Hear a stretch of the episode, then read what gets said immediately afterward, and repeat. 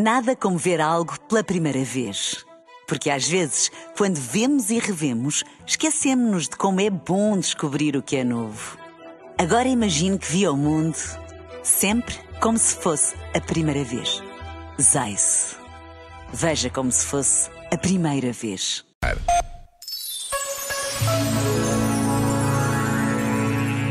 Talvez o mais exigente de sermos verdadeiros conosco é que isso passa por sermos verdadeiros com os outros. Isso pode obrigar-nos a assumir consequências, umas pouco agradáveis, outras muito desafiadoras. Mas, de facto, que vida teremos de outra maneira? Viver longe da verdade significa condenar-nos a um exílio existencial. Significa vivermos longe de nós mesmos.